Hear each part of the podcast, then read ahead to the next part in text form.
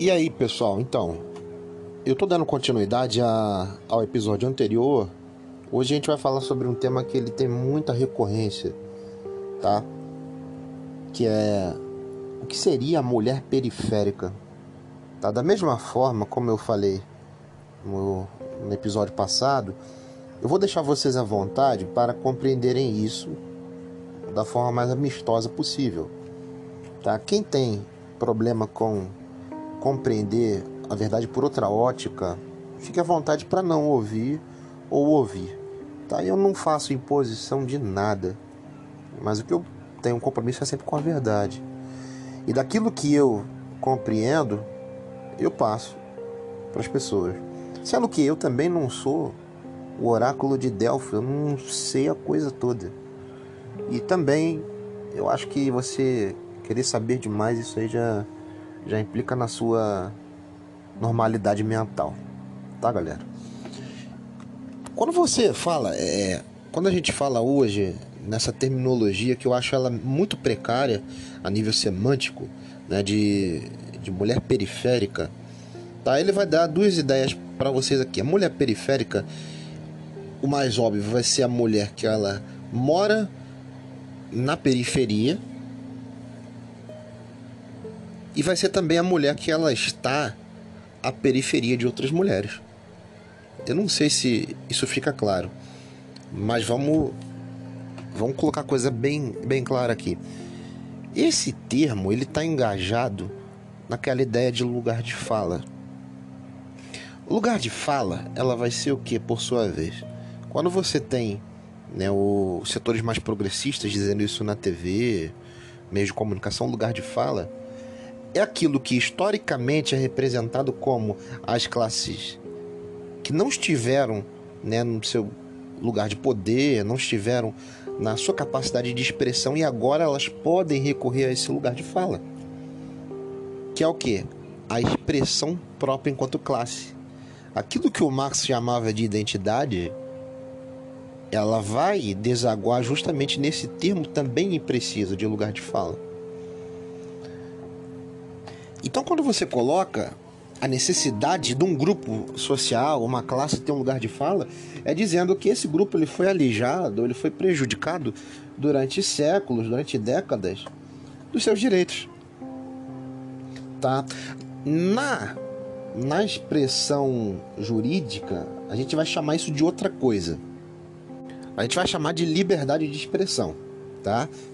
Ele é um direito que ele está elencado na Constituição Federal nossa do Brasil, tá? Então eles vão, né, o pessoal que faz o juridiquês mais rasteiro, eles vão colocar o lugar de fala como se fosse um, direito de expressão que a pessoa tem.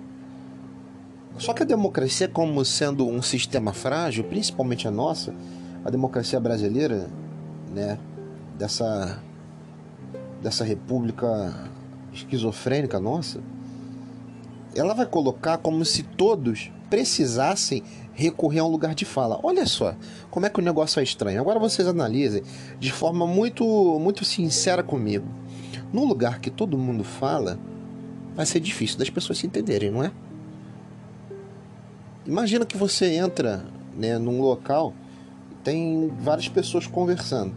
Aí daqui a pouco você levanta um assunto polêmico, assim, ah, eu, é isso aqui que eu acho. As pessoas começam a entrar em discussão uma com as outras e com você também. Você tenta explicar o seu ponto de vista, não é ouvido. O fulano não consegue também ser ouvido, porque tem gente falando.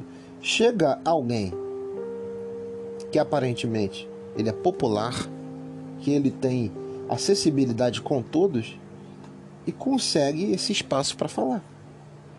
Por quê? Porque ele é popular, porque ele está lidando com a massa. Isso aí a gente vai chamar, naquele termo lá das, das teorias políticas, como sendo o quê? Como sendo a demagogia. A demagogia é o quê? É quando você tem um sistema de governo que ele tenta falar a linguagem das massas e usando ela como que como via de acesso para encontrar a esfera de poder. Então consegue entender como é que uma coisa ela casa com a outra? Se você tem um partido político, um grupo político que ele tenta né, a esfera de poder, ele precisa basicamente se basear num discurso demagógico para alcançar. Mas para isso você tem que ter duas coisas. Seguinte, gente que demande a demagogia como ninguém, ou seja, aqueles que controlam e aqueles que são controlados. Né? Você tem ali o artista e você tem um boneco de ventríloco, né? que ele finge que fala para que possa criar uma animação, uma, uma graça para o público. Né? E no Brasil, como na América Latina, isso funciona de forma incrível. Claro que outros lugares do mundo você tem, mas isso funciona de forma incrível e patológica. E eu vou mostrar para vocês como, tá? Se vocês forem a voltar a analisar o que eu estava falando no início da mulher periférica, você vai entender o quê? Que no, no Brasil, a realidade nossa, se você for a uma favela, uma comunidade, você vai ter várias mulheres que elas não têm um trabalho fixo, não tem um trabalho formal ela vive de quê? Basicamente, de um trabalho informal ou vive de renda, é beneficitária de algum tipo de renda. E essa mulher, ela é o quê? Ela é vagamente reprodutora. Gente, é um pouco desagradável ouvir isso. Mas por que a mulher ela é reprodutora dessa forma? Porque ela, a cada dois anos, ela tem um filho a cada um ano e meio ela tem um filho. E você tem aquela prole gigante numa casa pequena, apertada, germinada outras casas com, com situação muito parecida. E quem é o pai dessas crianças? Geralmente não há o pai, há os pais. Porque cada cria, cada indivíduo vai pertencer a um genitor diferente. E a narrativa que vai se construir é basicamente o seguinte: que o pai, né, ou que o homem, no geral, o homem a nível da classe baixa, né, ou classe trabalhadora, ele vai ser aquilo que a mulher periférica precisa combater. Ela não precisa combater a falta de acesso aos serviços básicos de saúde, de assistência, ao serviço de educação. Ela precisa combater o homem. Ela precisa combater o que foi o seu parceiro ou o que é o seu parceiro atual. É o macho. É o macho que é reprodutor e não coloca as coisas dentro de casa, não coloca a compra, não coloca os serviços essenciais dentro de casa. Ou o homem, o macho que deveria ser o provedor. E a ideia é basicamente você construir isso, construir essa realidade. Para que a mulher ela venha combater o homem nessa esfera social. Se você subir mais um pouco, você vai ver que vai ter também um combate de um com o outro numa esfera social mais elevada. E gente, repara, até um tempo atrás, quando uma mulher tinha um filho, ela ficava de resguardo durante pelo menos 20 dias. A mulher hoje não tem nem seus 20 anos completos, ela sai de uma maternidade, de um hospital, com o filho no colo de uma semana, já bota um shortinho e está tomando uma cerveja e fumando. A precarização da vida, ela não se dá por aquilo que a sociedade coloca, mas por aquilo que o indivíduo escolhe para si mesmo. Então comece a entender isso. A mulher periférica, ela é uma criação, o qual outros jogaram essa ideia, né, jogaram esse germe para que os peixes viessem a comer e os peixes comeram. Se vocês não entenderam ainda, é uma ideia que ela foi cagada por alguém. E no geral a sociedade ela vai assumir isso. Os partidos, principalmente de esquerda, revolucionários, eles adotaram essa ideia há muito tempo atrás para que essa sociedade fosse transformada. Mas transformada para pior. E quando eu digo para pior, eu estou me referindo ao quê? A transformação que a família ela passou. Se a família era assim, ela vai deixar de ser assim para ser assado. Se você tinha figura masculina 30 anos atrás, hoje você já não tem mais a figura masculina porque ela é repulsiva. E essa é a verdade. Tem duas coisas que eu costumo dizer, tá? No Brasil, tá? O ano inteiro é carnaval. Nós somos um povo que a gente tem uma cultura informal baseada no escracho, baseada no grotesco, tá? Tem até o, o livro né, do Muniz Sodré, que é o Império do Grotesco. A quem tem curiosidade, eu sugiro tentar ler esse livro. Vocês vão ver que vai valer a pena demais. Tá? Então, no Brasil, você tem um eterno carnaval. É difícil as pessoas saírem da cama para trabalhar. É difícil as pessoas verem que não vai ter aquele feriado que elas esperavam. É difícil as pessoas pararem e ver que tem que ficar em casa. Porque é muito melhor você estar num barzinho, não fazendo nada, do que estar em casa não fazendo nada. É muito melhor você estar afastado das suas atividades de trabalho para você ficar em casa se entupindo de remédios numa depressão do que trabalhando. Porque trabalhando, segundo alguns, você vai ter um colapso nervoso e vai precisar entrar numa perícia e, e vai se lascar todo. Então isso é um carnaval. O carnaval, gente, ele é trágico cômico. Por quê? Nós rimos da nossa própria tragédia e nós perpetuamos essa tragédia. E se você for parar para ver, é, chega a ser é, absurdo porque eu, eu assim particularmente eu, eu não gosto de carnaval, tá? Ele tem uma função, tem.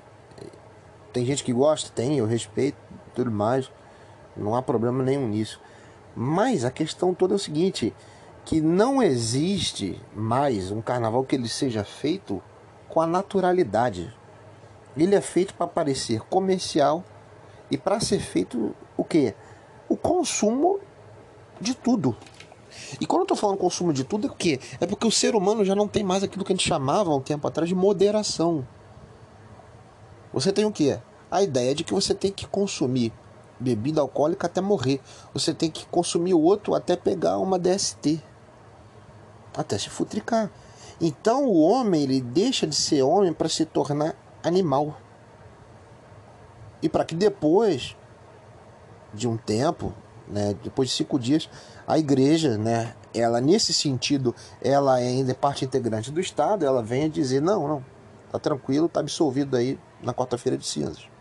Aí às vezes eu fico vendo aqui na, na minha vizinhança, né, os vizinhos eles ficam ouvindo aquela música que você não sabe se é sertanejo, se é funk, se é brega, se é cafona, se é forró. É tudo e não é nada. Porque a, a musicalidade em si, ela já não tem mais uma configuração estética. Uma categoria, eu vou dizer a vocês o que de fato é. Uma categoria artística, ela demanda muita cabeça, muito crânio do cara para compor alguma coisa, gente.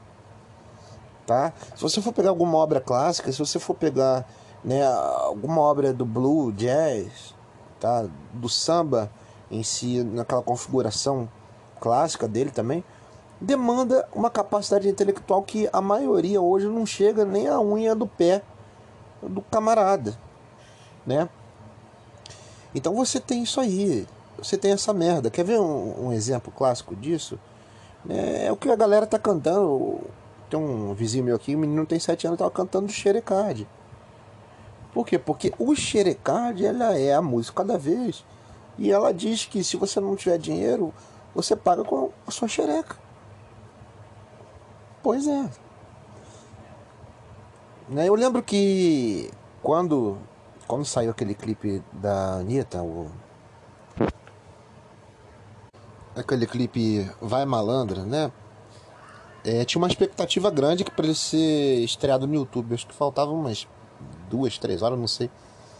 Aí eu, eu pensei, não, vou assistir esse negócio também. Tá todo mundo esperando. Eu não sou muito fã dela, mas eu vou assistir. E é justamente aquilo que eu estava falando no início aqui dessa gravação para vocês.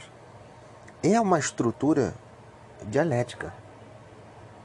Ali, no clipe da Anitta, você tem a caracterização do que, que é uma mulher periférica.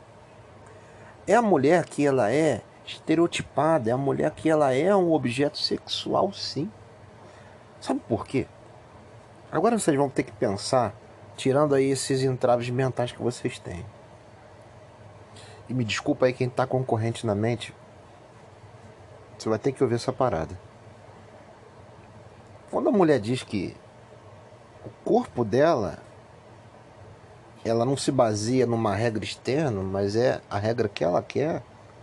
Se ela quer usar para qualquer tipo de coisa, seja boa ou ruim, as pessoas que estão de fora vão absorver, melhor, vão ter que absorver ela de qualquer coisa que ela faça. Isso é o que?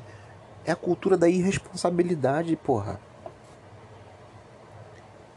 Infelizmente, as mulheres de hoje né? As mulheres que assim têm essa mentalidade patológica, sem medo de errar,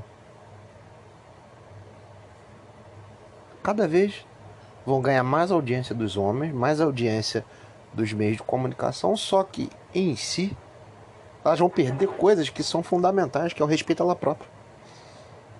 Então nesse clipe da Anitta ali, eu, é, quem, quem é mais velho um pouquinho vai lembrar do que, que era pornô chanchada na década de 80. Pornô Chanchada era um filme de comédia que tinham situações ou cenas eróticas. E quando eu liguei e fui ver aquela, aquela porra daquele vídeo, falei, caraca, isso é uma pornô chanchada. Por quê? Tinha travesti, tinha mulher feia, mulher gorda, tudo misturado. Os caras sacana com cara de bicheiro, de bandido, vagabundo tudo misturado, curtindo uma, um final de semana, um, uma resenha, num, numa felicidade que não é felicidade, é um tormento, aquela porra.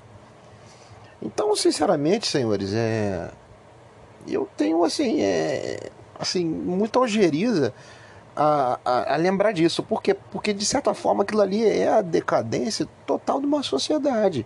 Aquilo ali é, a, é o espelho da sociedade quando você olha um clipe como aquele podem analisar com calma. Eu sei que vocês, eu sei que vocês gostam de ver uma bundinha, tudo bem. Eu sei que as meninas gostam de ver um cara bonito, gostam de se sentir mais ambiciosa, de se sentir atraente, mas pelo amor de Deus, aquilo ali é acho que nem num outro planeta vão gostar daquele negócio.